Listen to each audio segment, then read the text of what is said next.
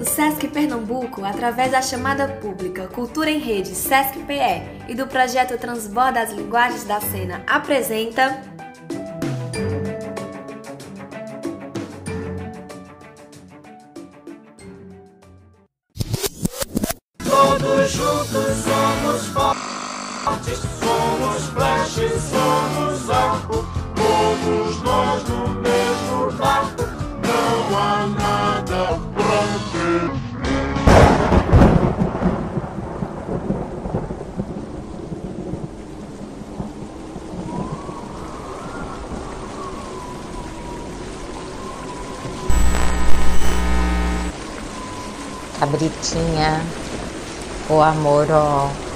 brincadeira não, viu, filha? Dá uma cuidada em tu. tu você, tá, você tá muito magra, você, você pode estar com a imunidade baixa. Eu sei que vocês são profissionais liberais, eu sei que esse momento é muito difícil. mas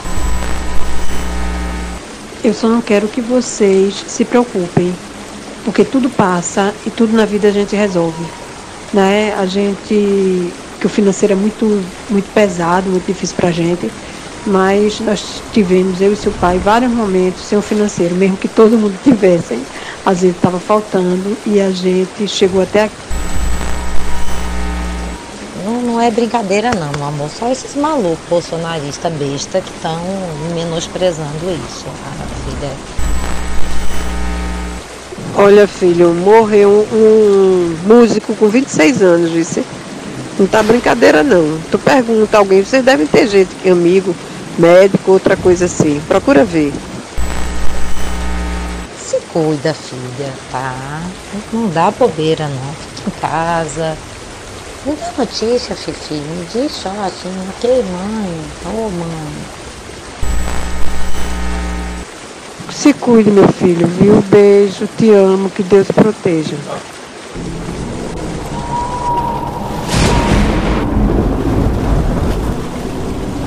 Tá enchendo, pô, tá subindo. Mas relaxa, não vai chegar aqui. Podemos ficar aqui. Não tem pra onde ir, é só fechar a porta. Gente, a água passou por debaixo da porta do térreo, escorreu invadindo tudo, queimou a bomba. Não tem como ficar aqui. Calma, pô, mas tem tempo. Olha ali, chegou no segundo andar. Entrou pela janela. Como que tá subindo assim? Eu posso levar o açúcar pra casa? Lá em casa tá sem. Mas e quando a gente vier de novo? Quando, bicha? Eu fui na escada, não, não tem como passar. Como assim? Aqui pelo menos é aberto, né? Vamos pela varanda. Mas eu não sei nadar. Eu sei. Eu sei. Eu sei.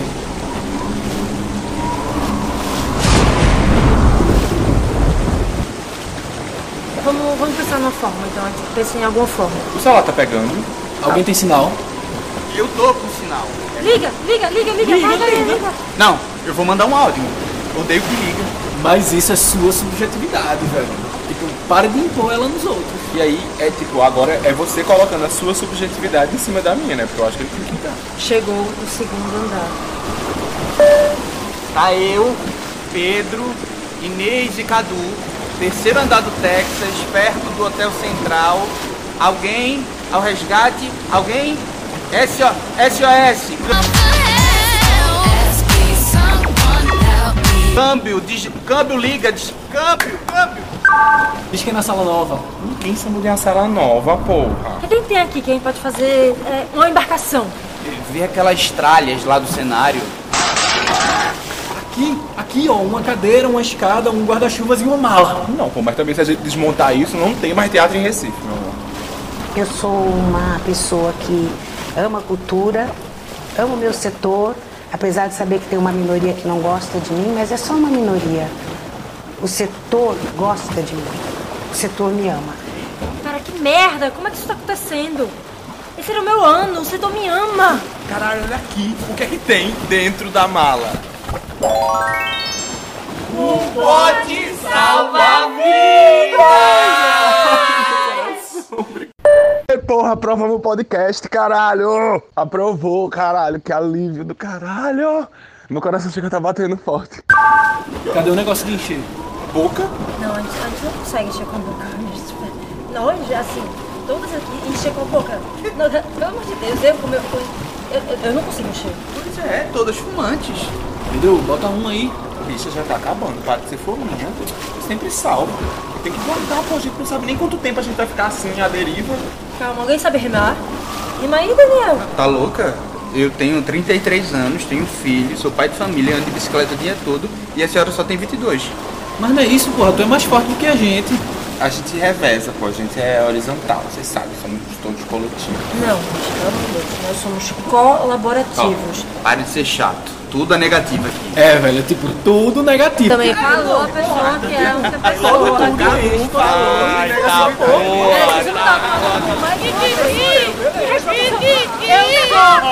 Eu sou a única mulher. Gente, vamos focar no bote. Por favor, calma. A gente enche na boca. Mas. Falta só isso? Ele é meio pequeno, né? Será que cabe todo mundo? E se a gente precisa resgatar alguém, velho, quanto mais pessoas melhor, né? Não, não, pô. Peraí, nem a gente tá cabendo aí dentro, quanto mais chama mais gente. E alguém vai negar ajuda aqui? Na verdade, a gente não consegue fazer isso sozinhos. Sim, alguém que poderia saber rimar.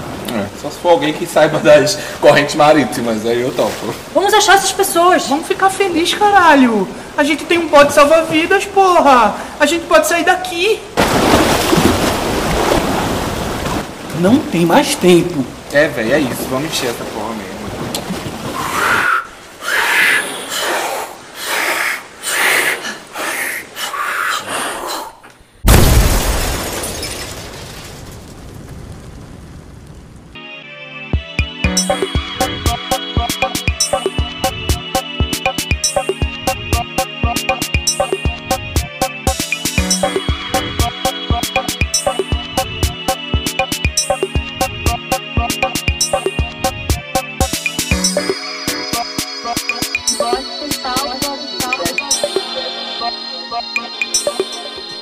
começando agora e infelizmente o último e quinto episódio dessa temporada do Bote Salvar Vidas, que foi um podcast destinado a entender como é que a gente iria sobreviver a essa enchente, a, desse afogamento coletivo que tem sido a quarentena, a pandemia, o Covid e pensar um pouco, refletir, conversar para entender como é que o teatro ia sobreviver nesse lugar. Encerrando nosso percurso, inclusive se vocês não foram e ainda não ouviram os nossos outros episódios, por favor, dá o clique lá. Eu sei que isso é coisa de blogueira, mas dá o clique. Em todas as redes de streaming do Sesc PE, nós tivemos discussões super interessantes aqui com Pedro Wagner, Sara Pinheiro, Ana Maria Sobral, Aslan Cabral.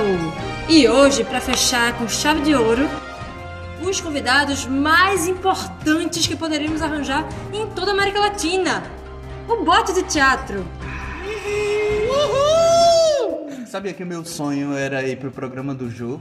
O futuro a Deus pertence. Nos financiem fundos de cultura. Façam esse programa ter uma segunda temporada. Seria ótimo. E vocês irão ouvir mais dessas vozes sensuais. E talvez a gente ganhe alguma renda com isso. Porque não deu pra pagar nada. E aí é importante a gente firmar bandeira quando a gente chega em algum lugar. Então vamos lá! Vamos apresentar nossos artistas remadores, criadores do Bote Salva-Vidas.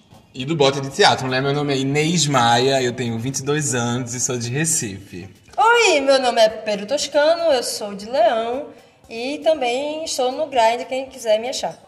Olá, eu sou Carlos Eduardo Ferraz, vulgo Cardo Ferraz, e moro muito bem, obrigado.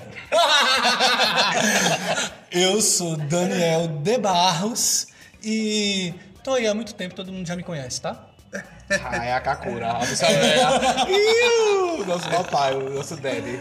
E agora, como tudo na vida é sobre essa lei do retorno, do karma que é pesado, a gente botou talvez alguns convidados na Berlinda, outros como Oi Flávia, botaram a gente na Berlinda, mas nós chamamos os nossos convidados resgatados para agora nos fazer perguntas. A gente tem uma primeira pergunta, então, da nossa convidada Ana Maria Sobral. Solta o som, DJ! Passa ou repassa?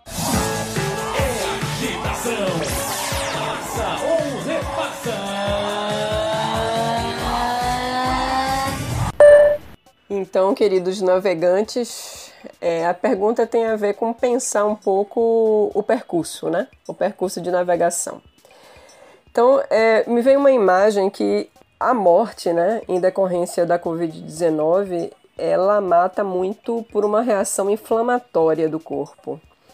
Também podíamos pensar numa ideia de afogamento, que estaria associado à questão da falta de ar, e por outras questões que a gente ainda não sabe, né? Então a pergunta que eu tenho para vocês é: durante a realização desse projeto, dos diálogos que vocês se propuseram fazer, do modo como esses diálogos ocorreram, dos vislumbres que vocês tiveram, é, vocês começaram a perceber rumos em que esse bot pretende navegar, né, a partir desses diálogos, a partir dessas conversas? O que é que de vida, o que é que das vidas, o que é pelas vidas, pelo que parece importante salvar o que é que, ao contrário, é, talvez vocês percebam que deve ser abandonado, que deve ser levado pelas águas? É, houve dúvidas, houve questões, houve problematizações que vocês levantaram, né? É, zonas obscuras né? É, durante esse percurso. É um pouco para vocês traçarem esse, esse roteiro, para a gente entender em que ponto vocês estão. Beijo grande. Eu acho que dessa brincadeira que a Ana Maria propõe pra gente é, entre salvar, deixar morrer ou esquecer. É muito legal a analogia que ela traz, assim, eu acho que é uma analogia, a gente tinha pensado nessa ideia do bot salvar vidas, porque a gente se sentia, de certa forma, numa sensação de afogamento, de fato, de que a gente olhava para o lado e tudo que vinha era água, que era o último lugar que você gostaria de estar em um momento de afogamento. Mas a gente não tinha pensado nessa analogia referente ao coronavírus especificamente. E é bem engraçado que também junta perfeitamente com o episódio de Flávia Pinheiro. Justamente o conselho que ela deixou pra gente foi carregar os mortos, né? Deixar as coisas morrerem, carregar esses mortos. Então eu acho que diante de todo esse percurso que a gente percorreu com o bote salva-vidas, a gente pegou para dentro do bote e guardou no nosso baú especial é, a construção colaborativa, a retirada da sua própria expectativa e construção para uma abertura de uma construção com a outra pessoa, reconhecendo a liberdade artística dela, reconhecendo a liberdade pessoal dela que a gente pudesse fazer um, um manifesto do bote de teatro. Eu acho que os princípios estariam na liberdade individual. E é foda que isso parece neoliberalismo norte-americano, né? Mas é a liberdade individual e o reconhecimento é, do outro como uma possibilidade de acréscimo ao que eu penso, ao que eu quero construir, ao objetivo que eu quero chegar no final. E nós, enquanto sociedade inteira, vamos precisar retomar muito esse pensamento para essa nova fase, em que, por mais que as novas ferramentas nos deixem cada vez mais individualistas, a gente vai ter que fazer esse esforço e esse voto contínuo de permanecer junto. Porra, eu viajei pesado, velho, na tua resposta. Mas eu acho que eu entendi algumas coisas, foi massa.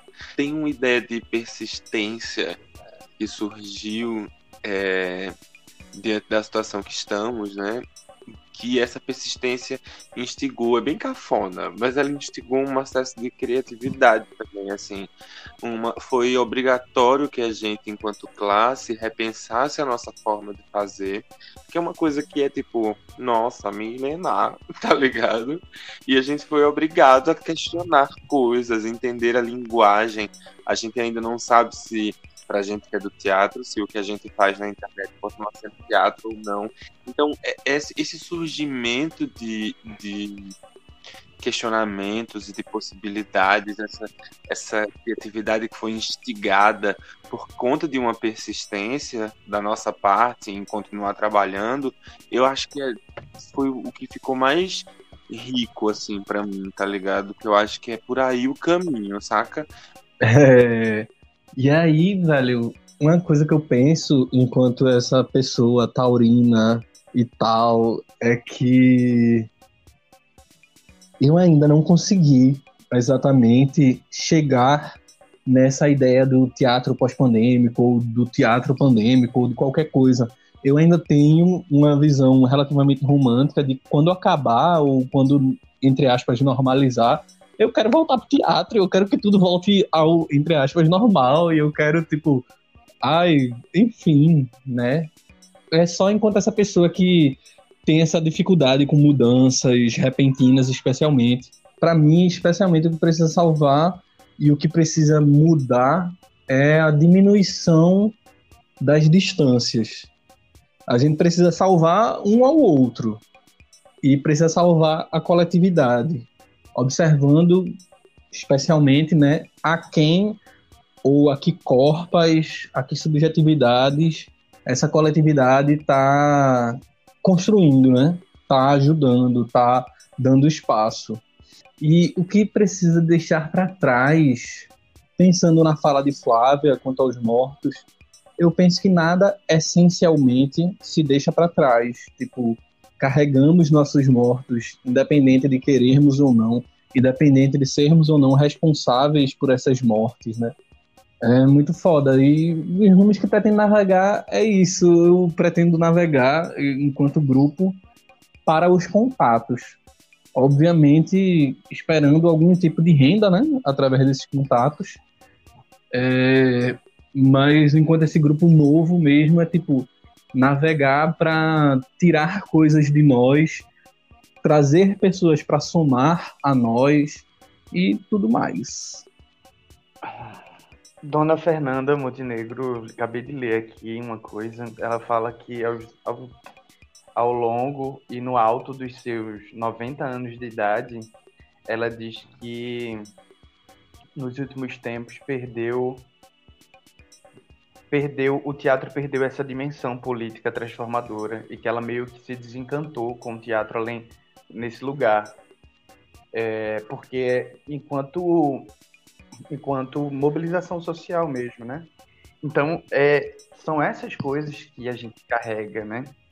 É esse teatro tradicionalista, é o teatro que mantém, é, que, que se mantém numa tríade muito específica, que é ator, plateia e ideia, texto. Então, a gente carrega essa dimensão de uma linguagem milenar.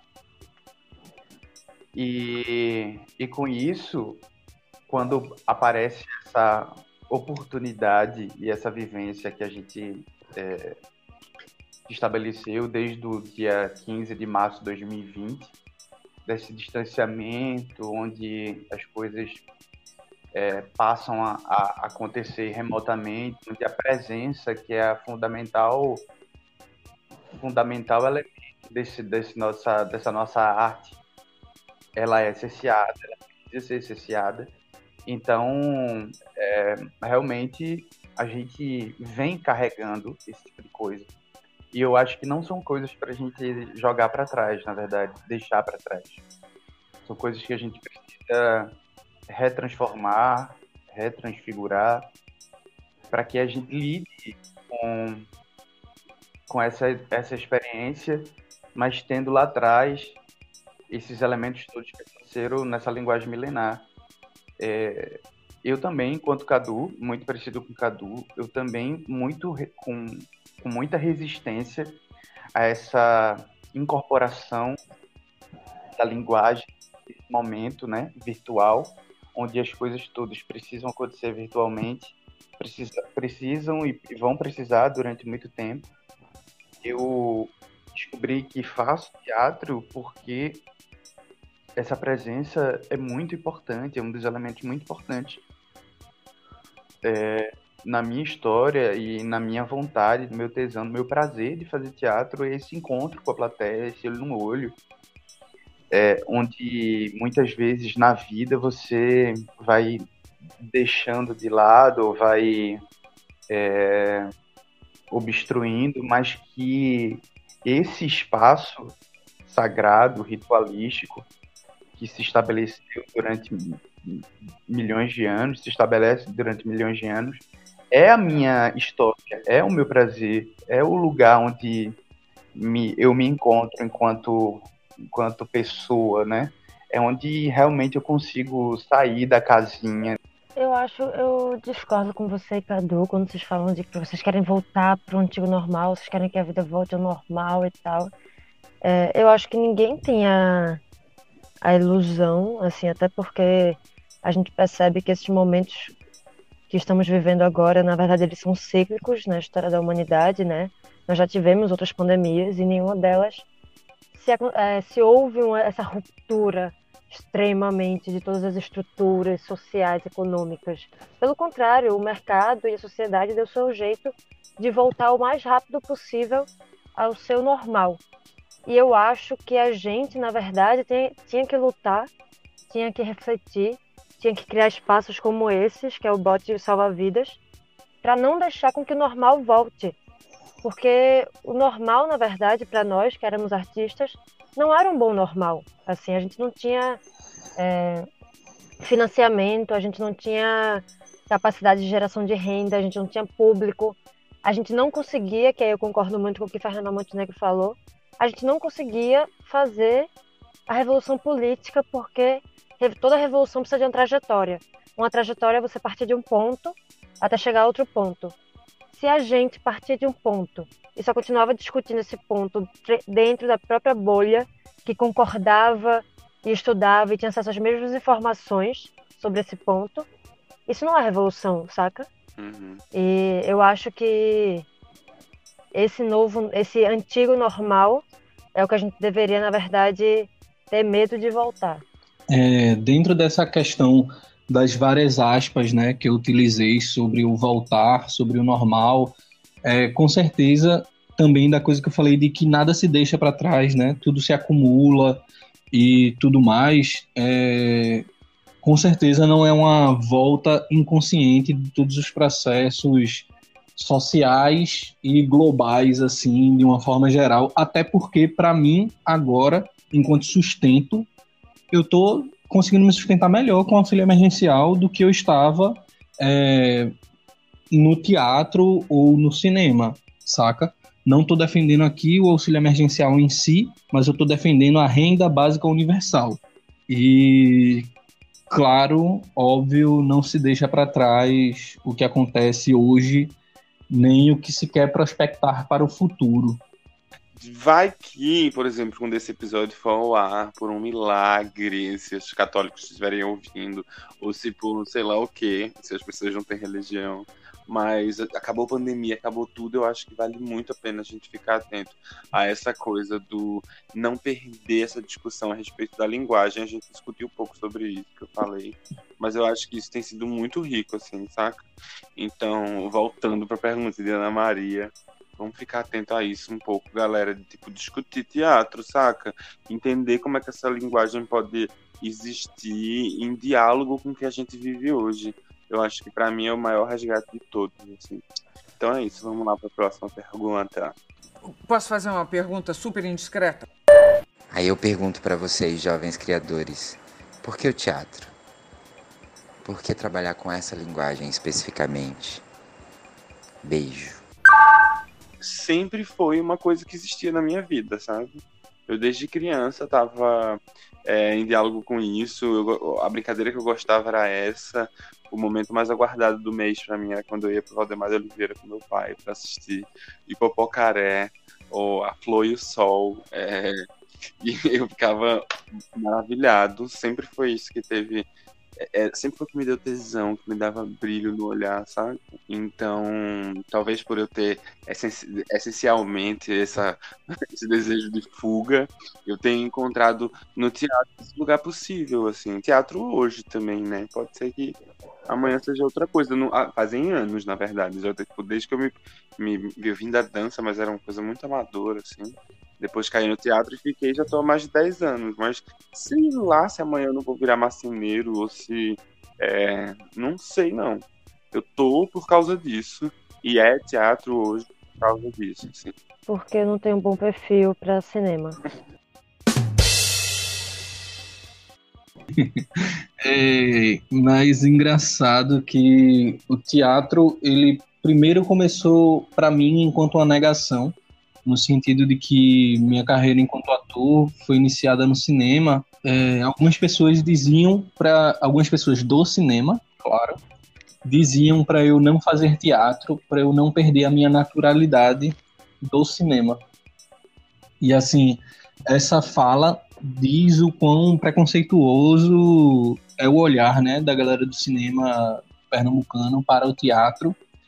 No teatro, eu entendi que era onde eu poderia realmente me desenvolver, era onde eu poderia não depender de convites, era onde eu poderia estudar interpretação, já que em Recife a gente não tem uma escola que estude sobre interpretação para cinema, somente para teatro. E aí, isso que Pedro falou, que ele hoje é teatro, talvez um dia seja marceneiro, é foda porque, tipo, eu só consigo ver essa caceta de ser teatro porque me viciou, assim, usar o meu corpo e, e tipo, utilizar a minha subjetividade para dialogar com outras, sabe? Claro que se me faltar renda, eu vou ter que virar entregador de rap, eu vou ter que, tipo, fazer o que seja. Eu fico me perguntando o que é duas coisas que eu fico me perguntando dentro dessa fala tua também que reflete em mim. É, uma das coisas é eu sou um ávido espectador do teatro no geral, de teatro, tanto coisas que são feitas aqui por nós, tanto coisas que vêm de fora. Então, é, faz parte da minha rotina e do meu ritual de vida me programar para assistir, tomar um banho, sair de casa, pegar minha bicicleta, um ônibus ou um Uber e chegar até um teatro, comprar o ingresso, sentar esperar, sentar na plateia e assistir um espetáculo. Enfim, eu gosto de teatro, é, isso para mim é, é muito importante. Eu sempre que escuto alguém falar, digo, dizer, e aqui em Recife isso acontece muito na cultura do cinema pernambucano, né, das pessoas dizerem que não gostam de teatro. Eu já tive uma aluna de teatro que é diretora de cinema, que eu não vou dizer o nome dela agora, mas ela disse para mim que se sente constrangida em ver peças de teatro de Pernambuco, de Recife. Aí eu disse, por que constrangida? Porque é muito ruim.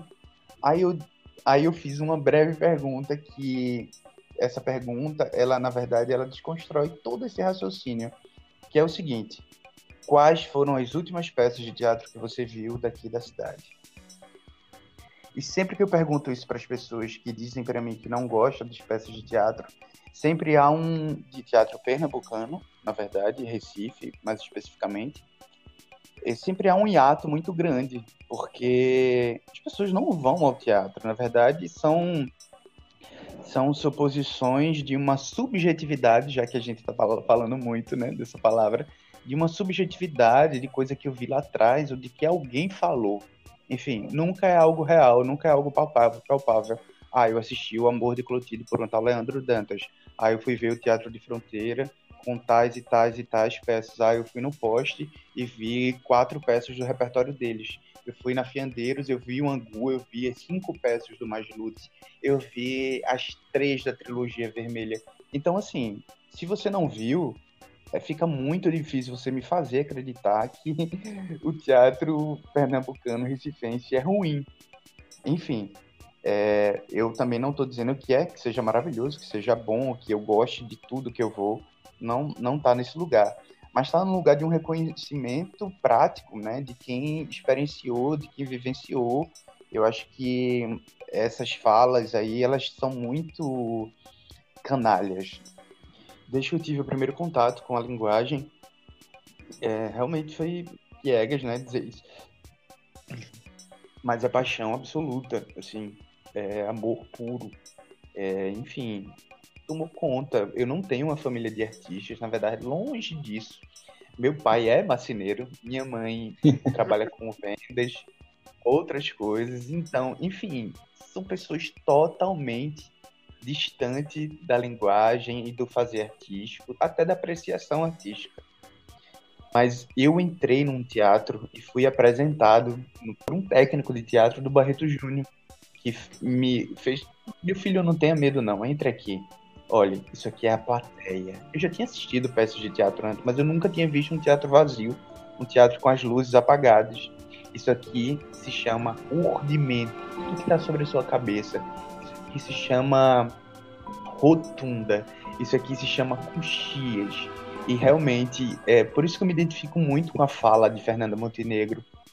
Se você não sente saudades dessas madeiras, do cheiro desse espaço, realmente aqui não é esse lugar. Ela pode ser uma fala arrogante porque é de uma pessoa de 90 anos de idade que viveu metade, mais da metade da sua vida dentro desse espaço. Mas eu me reconheço muito nele porque é, eu já me vi e já fiz outras coisas que não tivessem ligado à linguagem teatral. E realmente sempre aconteceu comigo um adoecimento. Eu já tô cancelada mesmo, né? Porque a minha resposta dessa pergunta foi bem burguesa, mas é a realista também, né? E essa coisa do primeiro, que foi, foi meio tipo, ah, eu passei algo por hobby, porque sempre foi o que eu quis fazer, sabe?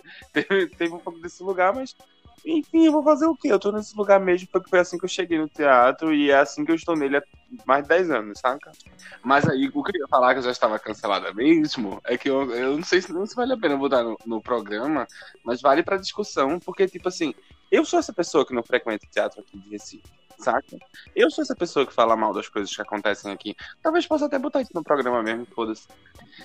Mas eu não consigo me responsabilizar por isso, saca? Eu amo teatro, amo, amo assistir teatro.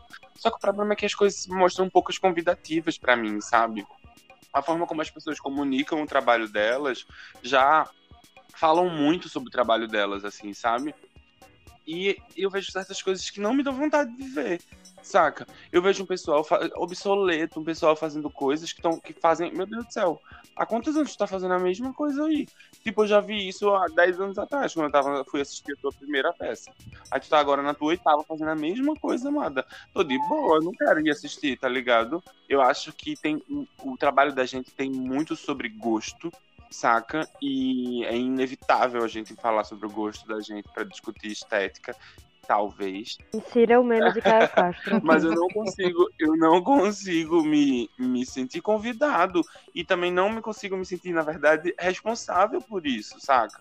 Às vezes eu vou assistir Daniel, aquela peça que a gente foi ver junto, que eu não vou citar nomes, assim como você não ia citar o nome da Ui. negócio. A gente foi ver uma peça junto, eu e Daniel, que a gente ficou constrangida. Amiga, você não ficou constrangida, não? Eu Então, eu fico, ah, mas eu assuma, insisto, você eu- ficou constrangida. Eu, eu também, eu vou pra peças e saio com ódio. Eu saio com. Tem peças que eu saio. Tem uma aqui chamada que eu vi. Não fala o nome não, bicha. Tem peça que você vê o teaser e o teaser já lhe constrange, Daniel. Isso é muito real. Essa peça que você falou aí mesmo, eu não fui assistir quando. Eu só fui assistir lá na frente. Mas tipo assim, quando ela saiu e apareceu o negócio, eu não fui ver por constrangimento do próprio teaser do negócio. Saca? A gente tem que tomar cuidado, que a gente é um grupo novo. A gente tá botando a expectativa lá em cima. O nosso primeiro trabalho, quando ele aparecer, vai ficar todo mundo querendo ver. Mas essa então. Falem bem, falem mal, Agora, falem que de eu mim. acho- é, o que eu acho que eu concordo com o Dan é que eu acho que você precisa ter essa experiência mesmo. E você até como ator, de certa forma. Por exemplo, a estética do post não é a estética que eu, enquanto atriz, mais me identifico. Mas quando eu vou em uma peça do post, você vê ali um trabalho de ator, é, um trabalho de treinamento, Sim, um trabalho físico, um trabalho de respiração. Tem vários outros aspectos para você analisar em uma peça de teatro. Sobressai o maniqueísmo de bom ou ruim, né? Agora tem o que realmente não cola para mim, o que realmente parece falso. Mas quando é bom, é muito bom. Quando é bom, não Pois tem é, coisa é- melhor. Uma vez eu tava em cena apresentando Delicado em aldeia, lá num, num espaço, no festival que a gente produziu. Era uma noite lua cheia, tinha uma plateia linda e tinha uma criança. E eu fiz a cena mais. Pra mim, naquele momento, eu tava no ápice da minha atuação. E aí, eu, quando eu acabei a cena bem energética, forte e, e vigorosa, que eu achava que tava balando, uma criança na primeira fila fez assim. Ai, que sono. Aquela criança. Uma vez meu pai me perguntou: "Fez, Tu não tem medo de levar é, tomate podre, não? eu disse: Eu tenho sim, eu tenho morro de medo disso. Mas esse frescor, esse risco, essa, essa possibilidade do risco, é o que me comove, é o que me, me, propor- me proporciona. Eu me proporciono a, a me, me colocar- Adrenalina, caralho. quem se coloca no no boi de fogo, quem se coloca em cima daquele palco tem que estar preparado para o julgamento negativo.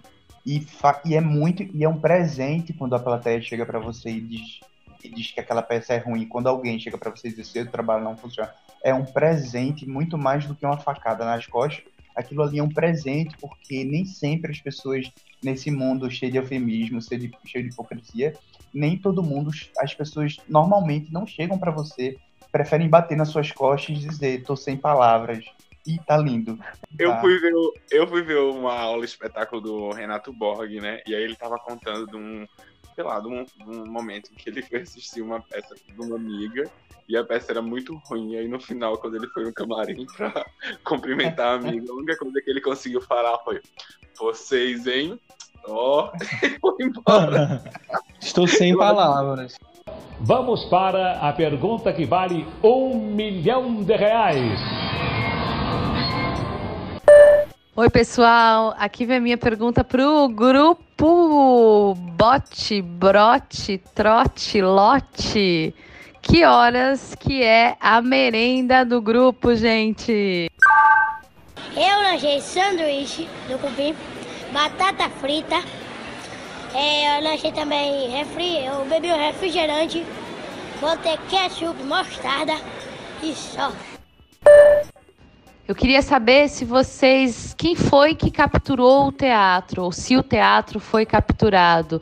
E se a dimensão é, ritual do teatro, se é que vocês primeiro pensam sobre isso, acreditam nisso, ela pode estar presente nessa, nesse teatro pandêmico do algoritmo.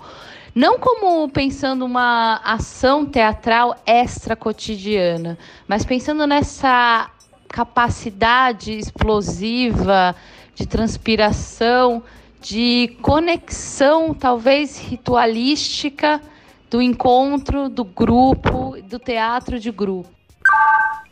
Eu acho que nada sobre essa nova fase, sobre essa questão do algoritmo, pode ser considerada dentro dos mesmos eh, conceitos e das mesmas perspectivas de algo que não está no algoritmo. Eu acho que é um completo outro universo, é uma completa outra dinâmica e, e ética que atua nesse meio. Então, eu acho que a forma ritualística do teatro, tal qual a gente conhece, tal qual a gente trabalha, tal qual a gente vai atrás, eu acredito que não. Mas, por outro lado, é uma coisa nova e não é necessariamente ruim. Assim, para mim, pessoalmente, é ruim porque eu gosto muito do aspecto é, transpiração, é, laboratório, suar o corpo, estar junto, suar pele com pele. Eu sou, sou uma defensora desse, desse lado. Mas enquanto estava ouvindo a pergunta de Flávia, eu lembrei de uma performance de Neuja, não sei quantas formas de cair. E ela fazia essa performance transmitida ao vivo. E ela tinha é um, sobre um estudo que ela tem sobre as formas de cair, o corpo. Então ela cai várias vezes e tal. E você vê no decorrer da performance o quanto ela tá ali suando. E teve uma hora, na performance que eu tava assistindo, teve uma hora que ela caiu e o rosto dela bateu e aí saiu sangue. De certa forma, o treinamento que meu já trouxe para mim, nesse experimento específico que eu, que eu vi, é também ritualístico. E ele é também fluido. E ele é também jorrante. Se existe essa palavra. Mas ele é impactante. Eu acho que a gente tem que, na verdade, criar um, um olhar bifocal agora. Um olhar que não foque apenas no que estávamos acostumados a conhecer e a trabalhar com, e nem um olhar que despreze tudo com o que trabalhávamos para focar só nessas novas é, perspectivas, né, nessas novas experiências. Eu não, eu não sei se o teatro foi capturado. Eu não fui a pessoa. Se algum dos meninos conseguiu capturá-lo, eu espero que compartilhe comigo. Mas eu não, eu acho que o teatro não conseguiu ser capturado nesse bot, assim, do bot Salva-Vidas que eu tô falando pra galera. Na verdade, aquilo que o teatro carrega conseguiu ser capturado pelo bot. Mas o teatro em si, não sei, eu não consigo identificar. Eu acho que não dá, pelo menos. Eu vou me contradizer até na minha resposta. Eu acho assim que a forma como a gente entende teatro, eu não consigo identificar com o que acontece.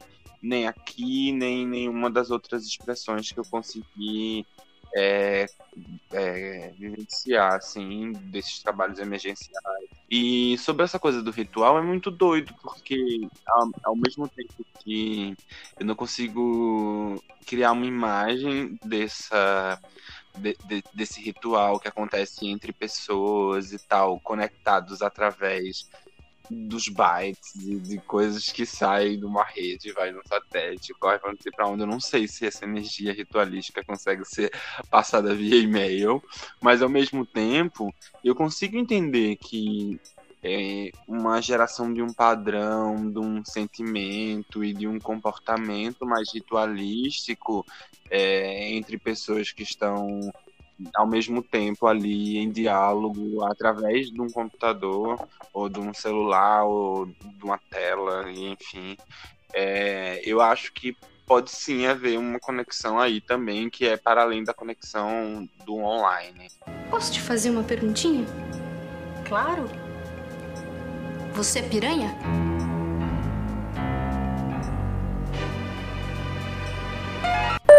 Gente, a minha pergunta para vocês é meio que assim, redação tema livre. Vocês poderiam, como coletivo, nesse momento meio que pontual, que vocês acharam que foi muito, lógico, precipitadamente assim, especial de ter escutado alguma coisa que tocou, mesmo que nesse lugar meio de mediação e de plataforma que tem que também analisar tudo com mais tempo tal, o que é que de uma maneira meio precipitada foi mais chocante para vocês na gravação desse podcast? Beijo. Já que esse trabalho não remunerou bem, já que esse trabalho foi algo que a gente realmente teve que se, se redesdobrar, né, para o aprendizado de uma ferramenta nova, que é uma, uma ferramenta que a gente não não manuseava e é uma estética nova do podcast, assim, todos esses desafios que a gente teve que enfrentar com o bot salvar vidas, eu acho que o grande, grande, grande é, saldo positivo que nós tivemos foram essas trocas que a gente teve com cada um dos entrevistados. Tiveram coisas muito marcantes, eu acho, em cada um dos programas. E principalmente o que eu acho mais interessante é quando eles começam a se. Os programas entre si começam a se contradizer, né?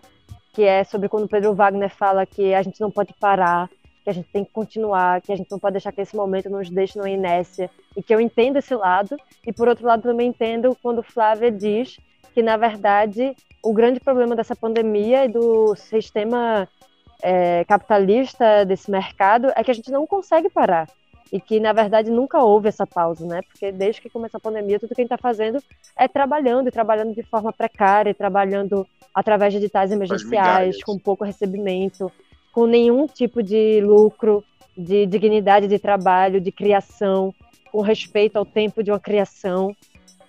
Então, eu gosto muito quando esses pontos contraditórios se encontram entre si no meu pensamento, no que no que eu no que eu penso sobre a vida, né? E o programa com Asla mesmo, assim, é porque a gente teve que cortar muita coisa, né? A gente teve que cortar tudo para caber naquela janelinha de tempo. Mas eu, Pedro e Asla, a gente conversou por, sei lá, uma hora e meia. E tudo, assim, assuntos que eram muito interessantes, que eram sobre essa nova, essa nova era, né? Que já estamos dentro. E tem algo que eu poderia, sei lá, acho que citar uma frase marcante para mim de cada um dos episódios. Eu acho que Ana Maria é essa ideia que ela, quando ela diz que um grupo ele é mais forte que um elenco. Eu acho muito forte essa essa fala, né? Que um grupo politicamente ele é mais forte que um elenco, que ele consegue se posicionar politicamente. E quando Pedro fala também sobre que um dos exercícios mais importantes dentro de um trabalho de teatro de grupo é você não é, não tornar as coisas pessoais, né? Você saber que, na verdade, tudo que o outro está falando é sobre o bem de um trabalho é, coletivo mais amplo. Isso que eu acho que é um ensinamento muito importante que fica para qualquer uma das pessoas que estão ouvindo a gente que querem fazer um teatro de grupo. E isso, com Flávia, Flávia foi só facada, né? Na, no que você pensa, no que você acredita. Mas eu acho que Flávia teve teve falas muito importantes assim sobre esse pensamento do, do mercado como um todo, enquanto nós, enquanto artistas, fazedores do teatro, e que ela fala algo muito importante que a gente não tinha um público antes. E talvez eu acho que seja a fala de Flávia que mais me inspire em acreditar que a gente não pode voltar para um mesmo sistema de produção de teatro como era antes. E que a gente também não pode botar tudo agora numa espécie de vitimismo culpa da pandemia, né? A gente não pode botar a situação é, grave de urgência que o meio da arte está submerso há muito tempo, como se fosse um problema pandêmico agora. E Aslan, uma das coisas mais importantes que mais me marcou do que ele falou foi de que não adianta a gente ficar falando no futuro de uma forma hipotética, porque o futuro já chegou. Nós estamos no presente, né? O presente é o futuro. Então, ou a gente fica batendo o pé, emburrado, porque não é a forma como a gente gostaria de fazer, porque não é a nossa estética, porque não é a nossa dinâmica, porque é um meio e uma plataforma nova que a gente não quer aprender a usar, ou a gente descobre como fazer com que essa batida de pé se transforme em um coco. Então eu acho que essas falas, elas foram falas que a gente teve discussões muito interessantes ao longo do programa. Se você não ouviu ainda, por favor, vá ouvir. Por exemplo, se foi minha mãe, você está ouvindo o programa que eu estou apresentando, ouve o resto, faz esse carinho. É... Então, essas falas eu acho que me marcaram muito e elas vão continuar me construindo, assim, depois do Bote Salva-Vidas enquanto artista. Oh. Eu me senti bem contemplado com esse, essa, esse ano passando. A resposta de Inês. É, eu me senti bem contemplado. Eu acho que, na verdade, é muito do que a gente, enquanto grupo, é, consegue identificar, né? Dentro dessa trajetória que a gente percorreu aí, esse percurso desse bote. É, eu fiquei bem satisfeito, assim, pela possibilidade de estar em movimento em algum lugar, saca? De estar em atividade. Eu acho que a gente conseguiu. Não consegui fazer teatro, que é o que eu amo fazer, mas é, eu consegui estar discutindo sobre, falando, saca? Eu não tenho aptidões, é, como o Pedro Wagner fala sobre o estar preparado, né? Eu não estou preparado para lidar com a internet, com esse tipo de trabalho e tal, eu não sei o que, é tudo muito novo para mim. Então, é, é massa para mim tá dando esse passo Sim. e esse primeiro passo através desse, dessa ferramenta da escuta, né? E o qual importante foi pra gente, porque a gente tem que lembrar, esse é o nosso espaço de fala agora enquanto grupo, a gente tem que lembrar que a gente tá junto há um ano e meio quase, né? Um, quase dois anos. Tinha, na verdade, outros projetos que iam ser nossos primeiros projetos é, expostos, publicados, né? A gente tinha uma peça, Salto, que era adaptação de Saltimbancos, em que a gente ia fazer virar ela de ponta cabeça e que foi interrompido pela pandemia e o qual simbólico é que o nosso primeiro projeto que a gente conseguiu colocar em público, em contato com, o espectador, na verdade foi um projeto mais de escuta, né, do que um projeto de, de realização, que era o que a gente gostaria de ter feito. Foi chocante consegui com dois mil reais fazer esse programa, cinco episódios, altamente trabalhoso, assim, com profissionais que precisamos contratar, né, e não conseguimos pagar exatamente o que gostaríamos e o que acreditamos que era o, é, o relativo ao trabalho que foi feito, né, e, assim, o, a trabalheira que é, né, editar esses áudios, fazer os vídeos para Libras é, diante de, das várias questões de não ter equipamento com a qualidade suficiente para fazer do jeito que a gente gostaria de fazer e acredita, e nem ter o tempo, né, enquanto esse trabalho emergencial que se mostra, enfim, bem uma carreira. E também, enfim, no meio disso teve Fucultura, onde também fizemos projetos eu tiro uma reflexão que é que eu não conseguiria me movimentar enquanto artista se eu não tivesse num grupo de trabalho, porque para mim, planejando um ano inteiro, onde eu achava que poderia realizar todos os projetos que estavam por vir, que eu tava, que eu tinha planejado, para mim foi um baque muito grande a paralisação, o fato de você não ter como fazer mais. Ter que parar, porque tem algo muito maior, que é uma pandemia mundial, onde pessoas estão morrendo à nossa volta. E o medo de conviver, de, de sair, era enorme, é ainda enorme. Então, é, o mais chocante para mim nesse sentido foi essa possibilidade de o quanto que um grupo lidar pode lhe dar força. É hora de dar tchau. É hora de dar tchau. É hora de dar tchau.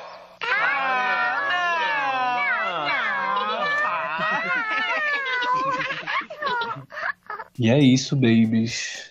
Depois de cinco passagens sem volta, nos encontramos nesse final não finalizado, numa não tentativa de conclusão, mas de abertura da, do, da conversa. Então, por favor, continuem essa conversa com a gente.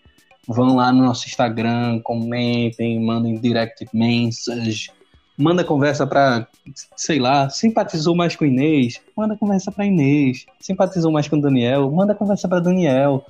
A gente gosta disso. A gente gosta do diálogo se criando e da possibilidade de trazer esses diálogos para o palco, para o seu computador, para o seu ouvidinho e, enfim, criar arte e desenvolver pensamento artístico em coletivo. Fica o um agradecimento gigante para Ana Maria Sobral, Pedro Wagner, Flávia Pinheiro e a João Cabral. E também para cada um dos integrantes, incluso eu. também para o nosso designer, Rafael Cruz, para Libra, que fez nossa trilha sonora, e para Eduardo Calisto, a nossa quinta voz aqui nesse grupo que se faz ser ouvida através de sua expressão, de suas mãos de sua linguagem de Libras. Sigam a gente no Instagram, tá cheio de coisa legal lá, nosso projeto botando em dia e coisas que irão surgir ainda mais. Um beijo. Não se afoguem. Tchau, tchau. Falou, falou. Espere, salto e coma.